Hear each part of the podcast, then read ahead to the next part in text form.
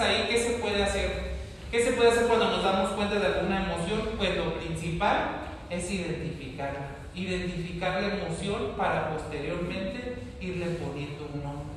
Un nombre a esa emoción, porque en ese que contestamos estamos mal, encierra muchas cosas y en ese mal se esconde y almacenamos parte de todas esas emociones que al final de cuentas no terminamos expresando y se van cargando a donde quiera que se vaya. Entonces, a veces sale en un comportamiento porque las emociones se esconden, las emociones se esconden a veces en un estoy aburrido, en un no tengo ganas de hacer nada, en un me quiero quedar en casa o ese tipo de situaciones y ahí se están encerrando emociones como puede ser la tristeza, como puede ser el, el desgano y entonces identificarlas nos puede ayudar para poderlas expresar.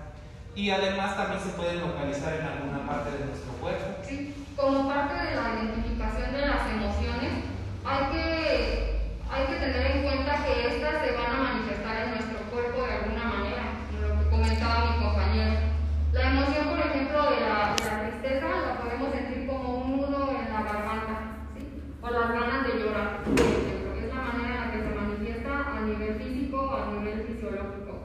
El miedo quizás nos pueda paralizar, hacer que mis músculos no funcionen porque me quedo paralizada.